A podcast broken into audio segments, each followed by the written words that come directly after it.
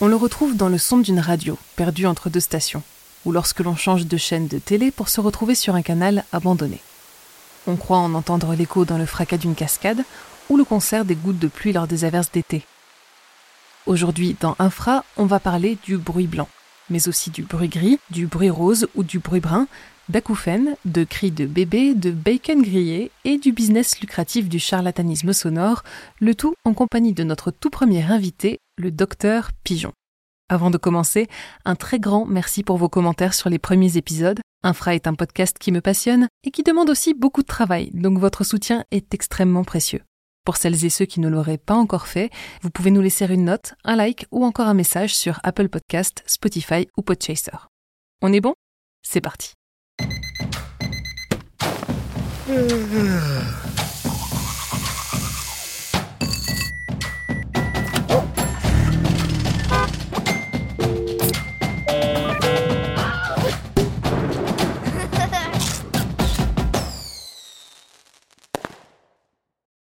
Si vous n'avez encore jamais entendu parler du bruit blanc jusqu'à présent, il est nécessaire de commencer par une petite mise à niveau. On retrouve ce bruit un peu partout sur Internet. Il est mis à disposition dans des podcasts sous forme d'albums de sons, en téléchargement ou encore dans des vidéos de 10 heures au titre à rallonge.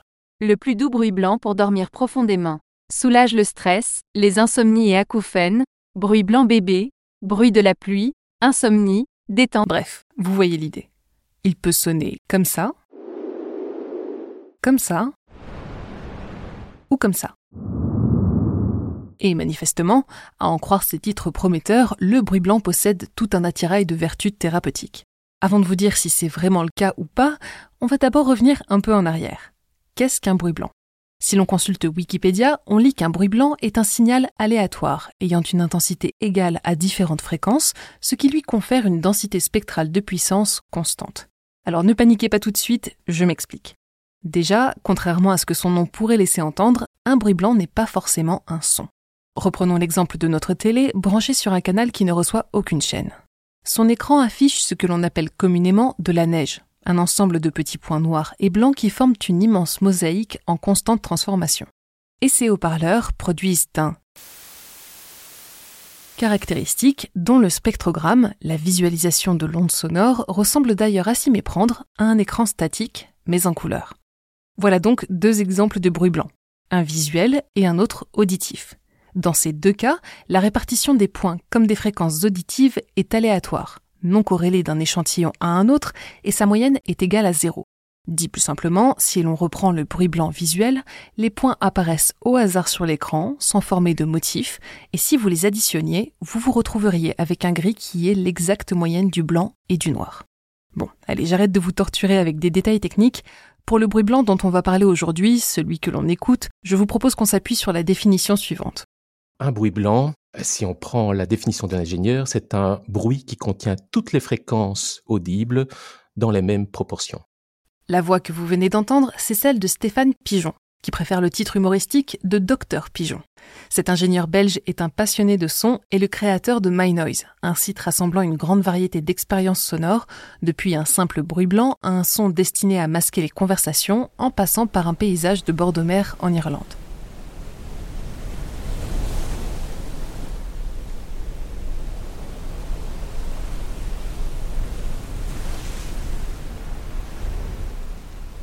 Il y a des heures et des heures d'audio à découvrir sur cette page et je vous invite vivement à aller y faire un tour. J'en profite tout de suite pour préciser que cet épisode n'est pas sponsorisé, pas plus que le premier sur les machines à café d'ailleurs, contrairement à ce que certaines personnes ont pu penser. Bref, revenons-en à notre bruit blanc. Comment est-ce que l'on génère un signal comme ça à partir de rien? Un bruit blanc est généré très facilement, pour autant qu'on ait accès à un générateur de nombres aléatoires. Si vous parvenez à tirer des nombres au hasard et que vous envoyez ces nombres dans un convertisseur digital vernalogique, eh bien, euh, il va ressortir du bruit qui est blanc. Cette notion d'aléatoire, elle est essentielle pour définir le bruit blanc. Celui-ci est en quelque sorte la parfaite incarnation sonore du chaos. Et ce qui est amusant, c'est que paradoxalement, il n'existe donc qu'un seul vrai bruit blanc selon l'ingénieur, celui qui est créé aléatoirement, sans aucune corrélation entre ces différentes parties, mais cela signifie aussi, par extension, qu'il n'existe en théorie pas deux bruits blancs similaires, puisque tous ont une répartition, une empreinte unique. On retrouve le bruit blanc dans toutes sortes de domaines, des mathématiques à l'informatique, mais dans le domaine de la musique, il sert à créer des sons de batterie synthétiques, à masquer le bruit de certains appareils ou encore à vérifier le bon fonctionnement des amplis. Comme par définition c'est un bruit qui contient toutes les fréquences dans la même proportion, le bruit blanc est le signal de test par excellence. Lorsque vous voulez tester le comportement d'un système au niveau de ses fréquences, vous lui injectez du bruit blanc à l'entrée. Vous savez que ce bruit contient toutes les fréquences de façon uniforme et vous regardez ce que le système rejette en sortie et vous allez voir qu'il triture ce bruit blanc pour le rejeter peut-être avec des fréquences de prédilection ou bien certaines fréquences ont disparu. Utiliser du bruit blanc, c'est très pratique, ça permet directement de voir ce que le système a fait au niveau de sa réponse fréquentielle. Mais alors, figurez-vous qu'il n'existe pas que du bruit blanc. Celui-ci tire son nom de l'analogie avec la lumière. La lumière blanche combine toutes les longueurs d'onde et le bruit blanc toutes les fréquences. Mais il existe aussi du bruit rose, violet, bleu, brun, gris ou même velours. Vous n'avez peut-être jamais vu ces dénominations avant, mais si vous avez écouté des pistes de bruit blanc en ligne, il est possible que vous les ayez déjà entendues. Car bruit blanc, bruit rose ou encore bruit brun sont utilisés de manière assez interchangeable sur le web, au grand désespoir de l'ingénieur. Le terme blanc, c'est un peu le nirvana, le graal de l'ingénieur, c'est toutes ces fréquences qui sont là de façon uniforme. Et c'est pour ça que le grand public utilise le terme blanc pour parler d'un bruit uniforme. Il se fait que l'uniforme de l'ingénieur, quand il écrit blanc, n'est pas le même que l'uniforme que l'on aimerait bien entendre. Alors, pour ne pas décevoir Stéphane, je vous propose d'apprendre à distinguer les trois plus importants. Les bruits roses, gris et bruns. Et pour comprendre l'origine des deux premiers, il va falloir faire un peu de psychoacoustique, la discipline qui s'intéresse à la perception des sons. Il faut comprendre que l'oreille n'entend pas toutes les fréquences de la même façon et que surtout l'oreille est logarithmique. Ça veut dire que si on prend le spectre audible, celui-ci s'étend de 20 Hz à 20 000. On pourrait croire que la moitié de ce spectre, prenons la moitié, de 10 000 à 20 000, on pourrait croire que euh, de 10 000 à 20 000, on englobe la moitié du contenu sonore que l'on peut entendre. Et il n'en est rien parce que l'oreille logarithmique, elle, elle est sensible à des facteurs 2. Donc, pour illustrer mon propos, entre 100 Hz et 200 Hz, il y a un facteur 2 de différence. Il y a la même distance sonore. On peut découvrir un, un même monde sonore qu'entre 10 000 et 20 000. De nouveau, il y a un facteur 2 entre ces deux fréquences. Pourtant, entre 10 000 et 20 000, vous allez dire, waouh, là, il y a 10 000 Hertz, tandis qu'entre 100 et 200, il y en a avec 100. Eh bien, pour l'oreille, c'est euh, chou vert et vert chou. Elle, elle n'est sensible qu'au rapport de fréquence. Et les musiciens le connaissent bien. Ce concept, c'est l'octave en musique. Quand on regarde le spectre audible, si on veut le décomposer en petits intervalles qui sont perçus de la même façon, on commencerait de 20 Hertz jusqu'à 40. 40 à 80, 80 à 160, 160 à 320, etc., etc., etc., jusqu'à arriver de 10 000 à 20 000.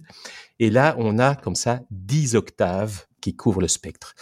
Et donc, si jamais quelqu'un, euh, et ça arrive à, tout le monde même avec l'âge, perdait la moitié des fréquences sonores audibles dans son audition et n'entendrait plus que jusque 10 000 Hertz, il pourrait croire qu'il a perdu la moitié de son audition, mais ce n'est pas vrai, il n'a juste perdu que la dixième octave, donc il est encore à, à 9 sur 10 sur son audition. Tout ceci pour dire que si l'on veut un son qui soit considéré comme constant pour l'oreille humaine, c'est pas vraiment le bruit blanc qu'il faut aller chercher, c'est un bruit qui n'est pas toutes les fréquences dans les mêmes proportions, mais qui est toutes les octaves dans la même proportion. Et là, on a un son qui devient déjà beaucoup plus proche d'un son que l'on pourrait qualifier d'uniforme. Et ce son, il a un nom, c'est le bruit rose. Le bruit rose est plus chaud et plus doux que le bruit blanc. Il évoque le fracas d'une cascade, une averse d'automne ou un vent soutenu parmi les feuilles. Comme l'explique Stéphane, au lieu de jouer chaque fréquence au même niveau d'énergie comme le bruit blanc, le bruit rose découpe le son en octaves pour émuler l'audition humaine. Ainsi, la section de 20 à 40 Hz est jouée avec la même intensité que le tronçon de 10 000 à 20 000 Hz. On retrouve du bruit rose un peu partout dans la nature, à travers la structure statistique de systèmes physiques et biologiques, comme les marées, les émissions lumineuses des quasars, les battements de votre cœur ou encore les signaux électriques de vos neurones. Il joue un rôle tellement important dans votre cerveau qu'il sert entre autres à détecter une crise d'épilepsie, même sans symptômes extérieurs, ou à modéliser les états mentaux.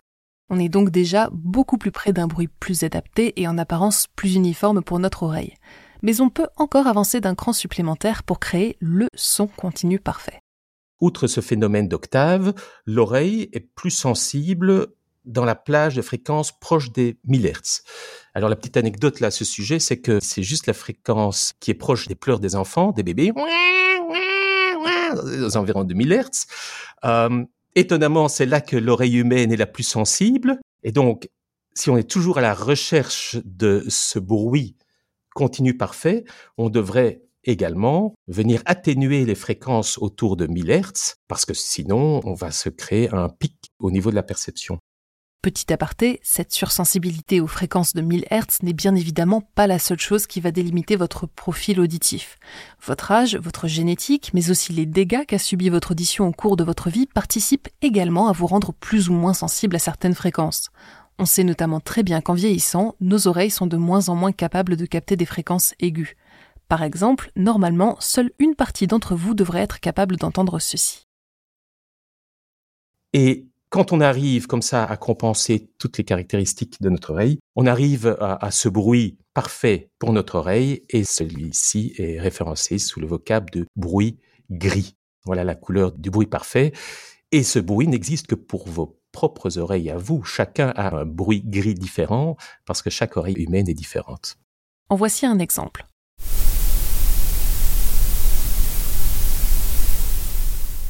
Alors, est-ce que ce son vous semble uniforme? Pour ma part, j'ai l'impression d'en entendre deux, un son rose et un son beaucoup plus grave, qui se superposent sans vraiment se mélanger. Ce n'est donc pas la bonne combinaison pour moi. Dites-moi ce que vous entendez de votre côté en commentaire. Mieux, si vous arrivez à le créer, envoyez-moi la courbe de votre son gris parfait sur Twitter et je compilerai les images pour comparer à quel point ce bruit peut être différent d'une personne à l'autre. Enfin, on a le bruit brun, aussi qualifié de bruit rouge, bruit de marche aléatoire, bruit de brown ou encore bruit brownien. Vous l'aurez peut-être deviné, celui-ci tire son nom du mouvement brownien, découvert en 1827 par le botaniste écossais Robert Brown, alors qu'il observait le mouvement de graines de pollen à la surface de l'eau. C'est le plus chaud de tous les sons colorés, évoquant le murmure lointain de l'océan.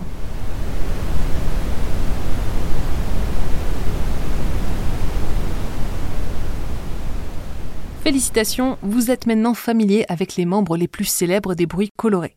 La prochaine fois que quelqu'un vous dira qu'il écoute du bruit blanc pour mieux dormir, vous pourrez lui répondre en connaisseur que vous préférez le bruit rose, le brun ou le gris. Alors justement, parlons-en des bienfaits du bruit blanc. Est-ce qu'il aide vraiment à se concentrer, à se détendre ou encore à libérer les pouvoirs cachés de votre cerveau? Pas tout à fait, bof et non. Après une courte pause, on fera le tour de ce que dit la recherche à ce sujet et on verra que certains de ces bénéfices peuvent aussi être retrouvés avec d'autres sons qui nous entourent déjà.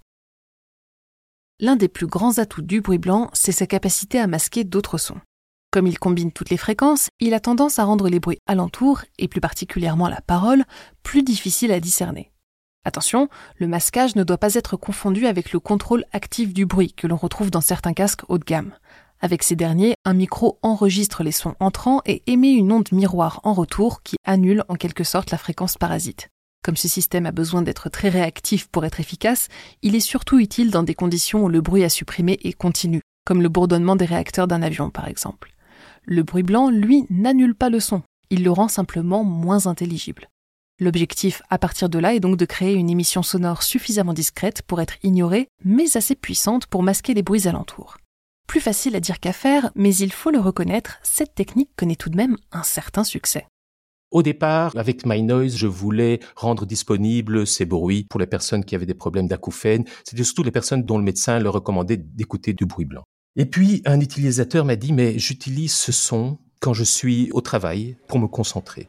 Et là, j'ai cru que j'avais affaire à un fou parce que je connais bien le son du bruit blanc. Je trouve ça, euh, c'est pas trop joli à entendre, c'est monotone, c'est euh, c'est un peu ennuyant. Et j'imagine mal qu'on puisse écouter ça dans des écouteurs pendant toute la journée alors qu'on veut se concentrer.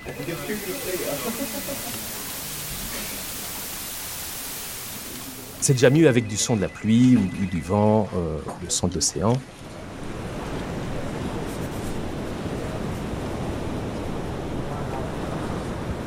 Mais alors, il m'est arrivé une, chose, c'est que lorsque je faisais le développement d'un de ces sons, je faisais l'édition, j'avais ce son qui jouait dans des casques, et puis tout d'un coup, il y a un mail qui arrive et je dois répondre à ce mail.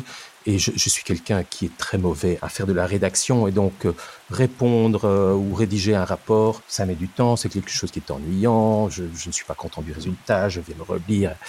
Et ce, mail demandait une, longue réponse et je me suis étonné à ce que la réponse soit venue du tac au tac, euh, d'y avoir travaillé sans ennui pendant 20 minutes et n'a pas avoir vu le temps passer. Et seulement alors me rendre compte que j'avais toujours du son de la pluie qui jouait dans le casque alors que je l'avais plus entendu du tout.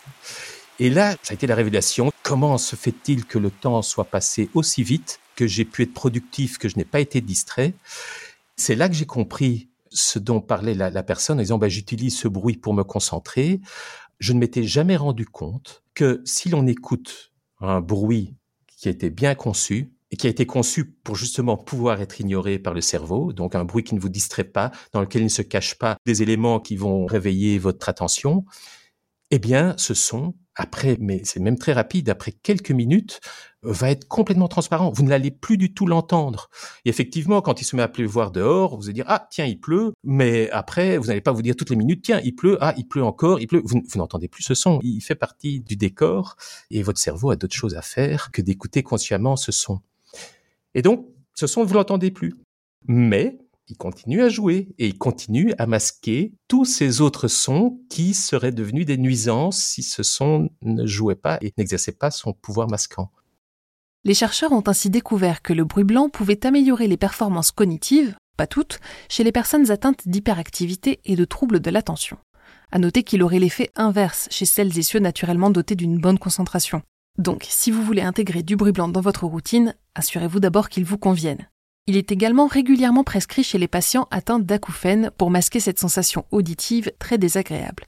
Si vous utilisez déjà cette technique, attention tout de même, une étude parue en 2018 suggère que l'utilisation du bruit blanc pur pourrait avoir des effets négatifs sur le système auditif. Le mieux est de s'adresser à un professionnel qui vous créera un bruit sur mesure comportant toutes les fréquences sauf celles qui vous posent problème. Pour faire simple, au lieu de masquer directement le bruit parasite, cette piste obligera votre cerveau à faire le travail lui-même avec de meilleurs résultats sur le long terme. Troisième bénéfice de cet effet de masquage, le sommeil. Si votre rue est particulièrement bruyante, le bruit blanc vous permettra d'oblitérer une partie de votre environnement sonore et de vous endormir plus facilement. Si vous préférez garder votre portable à distance durant la nuit, vous pouvez recourir à une machine à bruit blanc, dont le premier modèle électrique remonte à 1962. Fun fact, des chercheurs lui ont même trouvé un ancêtre au XVIIe siècle. Pour aider le pape Clément IX à s'endormir, l'architecte et sculpteur Gian Lorenzo Bernini avait créé une machine composée d'une roue dans laquelle tournaient de petites boules en papier. Le bruit résultant, proche de celui d'une fontaine, était apparemment d'une efficacité redoutable. Une fois encore, cette méthode reste tout de même à utiliser avec modération. Durant le sommeil, l'audition reste active, et même quelque chose comme un bruit blanc continu peut empêcher le cerveau de se reposer pleinement. C'est pourquoi les experts préconisent ce recours seulement en cas de véritable nécessité. Si votre environnement est relativement calme, essayez plutôt la méditation, les bouchons d'oreille ou encore un masque de nuit pour vous endormir. Les chercheurs semblent par ailleurs penser que le bruit blanc pourrait moduler l'activité cérébrale et ainsi améliorer la mémorisation. Une expérience est même allée jusqu'à comparer son efficacité à celle d'un morceau de Mozart. Le bruit blanc en ressort vainqueur. Enfin, des études commencent à suggérer que ce son pourrait également être utile dans le traitement de la dépression, de l'anxiété, du stress, de la schizophrénie, de la démence et même de la douleur. Ces résultats ont encore besoin d'être étayés et quoi qu'il en soit, je vous recommande de consulter un professionnel de santé si vous êtes concerné par ces troubles, pour être sûr de bénéficier d'une prise en charge adéquate. Mais peut-être que certains ou certaines d'entre vous n'aiment tout simplement pas le sifflement du bruit blanc et se demande si le son de la pluie ou du vent pourrait offrir une thérapie tout aussi efficace, et qui plus est, plus douce, plus naturelle et sans effet secondaire. Eh bien, voyons cela. Déjà, à part le signal de l'ingénieur, qui est une définition stricte du mot blanc et qui génère un bruit blanc exact, ailleurs le bruit blanc n'existe pas. Il y aura toujours des fréquences qui s'écarteront de cette uniformité que l'on attend du bruit blanc. Donc, une façon de répondre à votre question, c'est dire non, le bruit blanc n'existe pas dans la nature. Il faudrait vraiment être extrêmement chanceux de tomber juste sur un son qui est cette répartition exacte. Mais si on est un peu plus ouvert d'esprit, on pourrait aussi répondre à votre question en disant euh, oui, bah, il y a plein de bruits blancs et alors on se permet une certaine tolérance autour de cette exigence de fréquence euh, uniforme. Et alors c'est vrai que le son de la mer, le son de la pluie, euh, le son du vent peuvent se rapprocher d'un bruit blanc. On fait un petit test? Je vous propose d'écouter quelques-uns de ces bruits courants dans notre environnement quotidien et d'essayer de deviner à quoi ils correspondent. Les réponses seront visibles dans les notes de l'épisode, disponibles en description, avec toutes les études que j'ai citées plus tôt. Un petit indice pour vous aider, l'un de ces échantillons audio est le son d'une tranche de bacon en train de griller dans une poêle. C'est parti.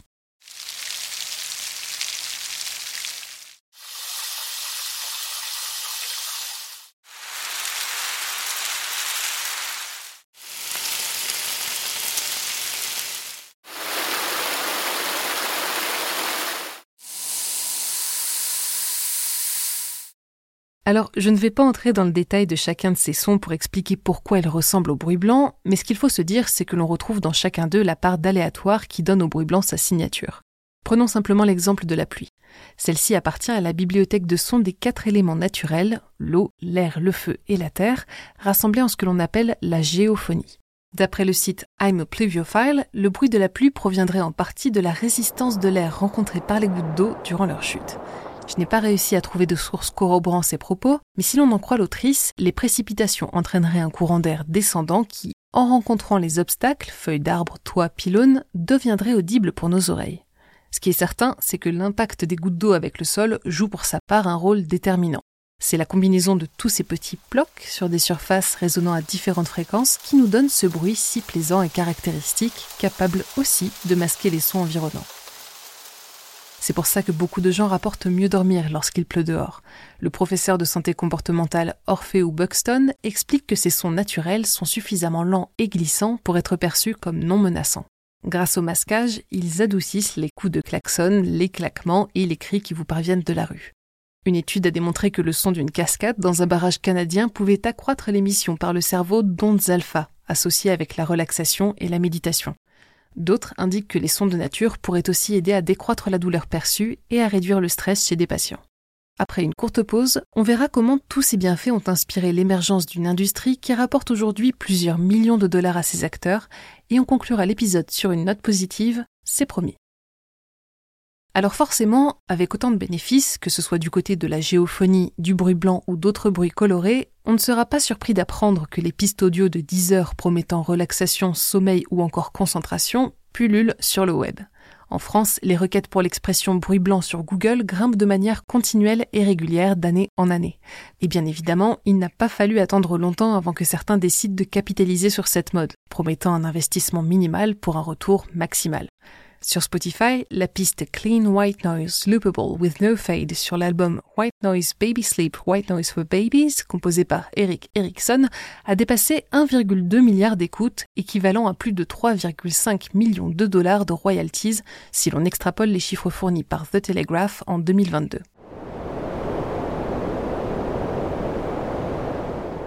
La vidéo de bruit blanc la plus vue sur YouTube, pour sa part, Colicky Baby Sleeps to This Magic Sound, White Noise 10 Hours, Soothe Crying Infant enregistre 215 millions de vues.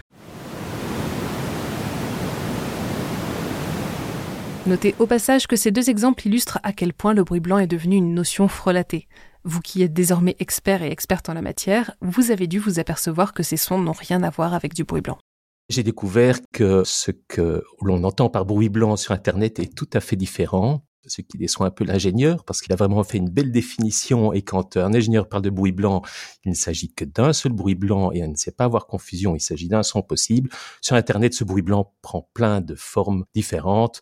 Ça peut être un son qui n'est pas musical et qui est continu, un bruit constant, mais il ne s'agit plus d'un bruit blanc au terme de la définition d'ingénieur. Les créateurs de bruit blanc ont aujourd'hui développé un business florissant, basé sur les abonnements, la publicité ou les royalties. Ces pistes sont parfois tellement écoutées qu'elles remontent jusque dans les top 15 de Spotify pour les podcasts, ce qui les rend d'autant plus visibles et à nouveau d'autant plus écoutées.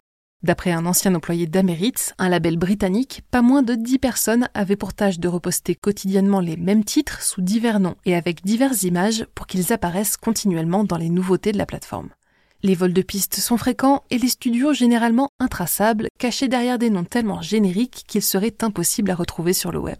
Le milieu est devenu si compétitif qu'en 2018, un ingénieur musical australien du nom de Sebastian Tomchak a reçu pas moins de 5 copyright claims, des revendications de droits d'auteur, sur un bruit blanc qu'il avait posté sur YouTube. Si les passages incriminés ont été détectés automatiquement par l'algorithme de la plateforme, les chaînes qui ont reçu l'information n'ont pas jugé nécessaire de la contester, ni même de demander à Tomchak de retirer sa vidéo. Au lieu de cela, celui-ci a perdu le droit de monétiser son contenu et les studios à qui YouTube a attribué à tort les droits d'auteur touchent désormais les revenus générés par cette vidéo. Ce genre d'histoire explique peut-être pourquoi certaines chaînes postent leur propre variation du bruit blanc, à la fois pour offrir une écoute plus agréable, avec une version moins sifflante, mais aussi pour éviter de se faire pomper leurs revenus par des concurrents. On reparlera des algorithmes de copyright claim et de leur fonctionnement dans un futur épisode. Pour Stéphane, MyNoise est venu d'une toute autre démarche et porte la marque de sa passion pour le son. MyNoise est venu du fait qu'au départ, j'avais mis ce fameux bruit blanc la version d'ingénieur sur un site internet est disponible au téléchargement à qui voulait l'utiliser. Et c'était un site destiné aux ingénieurs et le son en lui-même était destiné à tester de l'équipement sonore. Et je remarquais que beaucoup de personnes venaient télécharger ce son alors qu'ils n'étaient pas ingénieurs du tout et qu'ils ne savaient pas comment tester un équipement sonore avec ce son-là. Et je me suis rendu compte que les gens venaient télécharger ce bruit blanc à des fins thérapeutiques, des personnes qui souffrent d'acouphènes ou des personnes qui souffrent d'anxiété. Et cela m'a étonné parce que justement, euh, ce bruit blanc, qui contient toutes les fréquences de façon uniforme, n'est pas la meilleure qui soit pour aider les personnes avec des problèmes d'acouphènes ou, des problèmes d'anxiété. Ce son n'est pas agréable à entendre. Il vaut mieux utiliser sa version rose et encore mieux la, version grise. Euh, et donc, c'est suite à, cette réflexion-là que je me suis dit, bon, bah, je, je vais mettre en ligne et sur un autre site des sons, des bruits entre guillemets blancs qui soient mieux adaptés pour l'utilisation thérapeutique que les personnes veulent en faire.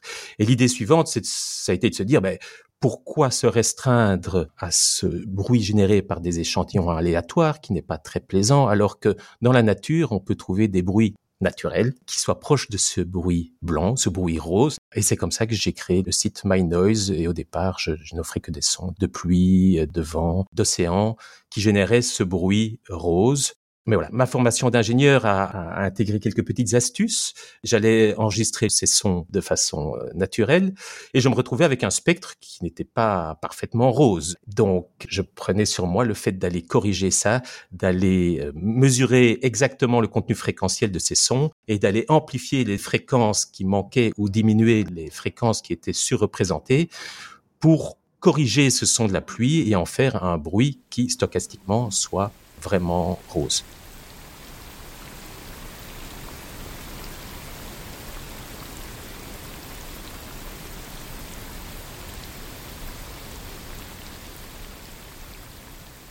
Comme il me l'explique, une personne non initiée n'entendrait probablement pas la différence entre le son original et celui modifié. C'est avant tout une élucubration d'ingénieur, me dit-il en plaisantant. Mais alors, pourquoi courir à tout prix derrière le parfait bruit blanc ou le parfait bruit rose si notre oreille n'est pas capable d'apprécier un grand cru, au fond? Eh bien en fait, ça ne sert pas à grand chose. Bien sûr, ces bruits peuvent avoir les bénéfices que j'ai mentionnés plus haut, permettre une meilleure concentration ou faciliter le masquage d'autres sons, mais ce qui compte avant tout, c'est de trouver le bruit qui correspond à vos besoins et à votre environnement. C'est pour ça que sur son site, Stéphane met à disposition une série de 10 curseurs pour chaque bruit qu'il propose, afin d'offrir à l'utilisateur la possibilité d'ajuster différents paramètres jusqu'à obtenir le son parfait. Ces dix curseurs, en fait, ce sont les dix octaves qui composent la plage des fréquences audibles de l'oreille humaine. Et donc, cela permet en fait à l'utilisateur de créer sa propre couleur. Et je vous parlais de ce bruit gris et du nirvana du bruit gris. Et eh ben voilà, avec ces dix curseurs, on s'en rapproche. On peut jouer avec ces curseurs pour programmer le son qui vous semble le plus uniforme possible et s'approcher de ce son parfaitement gris et adapté euh, à vos oreilles. Donc ça, c'était l'idée de départ. Mais bon, pour tenir un business florissant, rien de tel que de prétendre posséder le remède miracle, le son universel qui vous aidera à dormir, réduira vos acouphènes et soignera vos corps aux pieds, tout cela pour seulement 15,99€ par mois. Si des experts comme le professeur en neurosciences Daniel Berlau de la Regis University rappellent que la thérapie par les bruits n'est pas une pratique aussi scientifique que beaucoup voudraient le croire, les créateurs de ces pistes n'ont pour leur part aucun scrupule à vendre leur son, parfois à prix d'or, en promettant monts et merveilles. C'est aussi pour lutter contre ces formes de charlatanisme que Stéphane a décidé de créer My Noise et de le rendre accessible gratuitement pour tous et pour toutes. On pourrait partir de la philosophie, il n'y a pas de mal à faire du bien. Et donc, si faire du bien, si soigner des gens passe par leur vendre, leur faire croire que le son qu'ils ont acheté est d'une pureté à 99,99999 et inventer un vocable scientifique autour de ces sons pour leur faire croire qu'ils achètent est quelque chose qui était très difficile à, construire et à mettre à disposition de ces gens.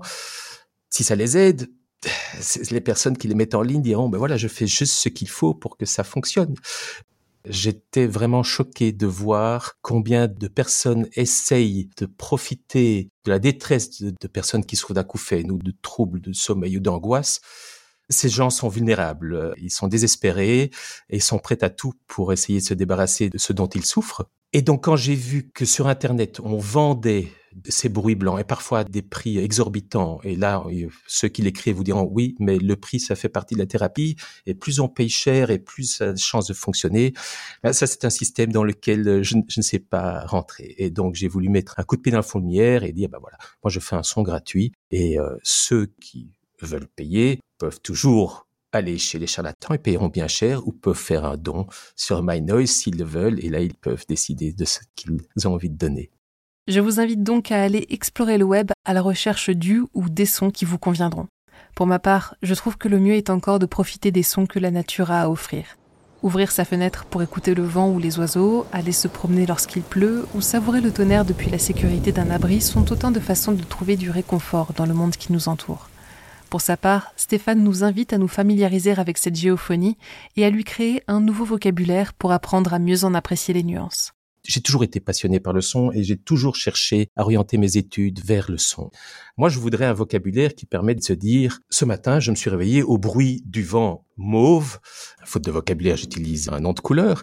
Mais le fait de dire vent mauve, la personne à qui je parle, instantanément, elle reconnaîtrait le son du vent duquel je parle. Elle disait, ah oui, oui, le mauve. Ah, ça veut dire qu'il va faire beau aujourd'hui. Ou, ou ça, ça veut dire qu'une tempête se prépare. Mais on entendrait exactement de quel vent il s'agit il existe, mais une myriade de sons de vent différents qui vont des vents les plus cristallins quand ils soufflent dans des feuilles de pin ou de bouleau, ou des vents très euh, chauds, c'est le cas de le dire, parce que je pense au vent dans le désert qui vient de loin et qui annonce la tempête et qui est un vent sourd. Voilà, si j'avais des noms de couleurs, je pourrais qualifier tous ces sons de vent avec des couleurs. C'est sur cette note poétique que se conclut cet épisode d'Infra. Un grand merci à Stéphane pour cet échange et à vous pour avoir écouté jusqu'au bout. Encore une fois, si vous souffrez de dépression, d'anxiété, d'acouphènes ou d'autres troubles vous poussant à vous tourner vers les bruits, n'hésitez pas à consulter des professionnels de santé pour vous orienter. Utilisez ces bruits avec modération et veillez à ne pas les écouter trop fort pour préserver vos oreilles. N'hésitez pas à me dire ce que vous pensez de ce format interview, s'il vous plaît, si vous l'avez trouvé trop long ou trop court, et à partager tous vos autres retours et suggestions. Je les lis tous et c'est un plaisir d'échanger avec vous. Vous pouvez aussi nous retrouver sur Twitter, futurascience ou emma-olen pour poursuivre la conversation. Et si vous connaissez une personne sourde ou malentendante à qui ce podcast pourrait plaire, n'hésitez pas à le lui recommander. Des transcriptions détaillées sont fournies avec chaque épisode pour que tout le monde puisse en profiter. On se retrouve dans deux semaines et d'ici là, écoutez le monde autrement. Si vous êtes encore là, c'est que cet épisode vous a plu, alors voici un dernier fun fact pour satisfaire un peu plus votre curiosité. Et peut-être même répondre à une question que vous vous êtes posée durant cet épisode. En plus du bruit blanc et de tous les bruits colorés que j'ai mentionnés, il existe également un bruit noir qui correspond à la définition technique du silence. Il peut correspondre à un silence parfait ou bien à un bruit dont le spectre sonore est majoritairement nul, à l'exception de quelques rares bandes de fréquences et quelques pics.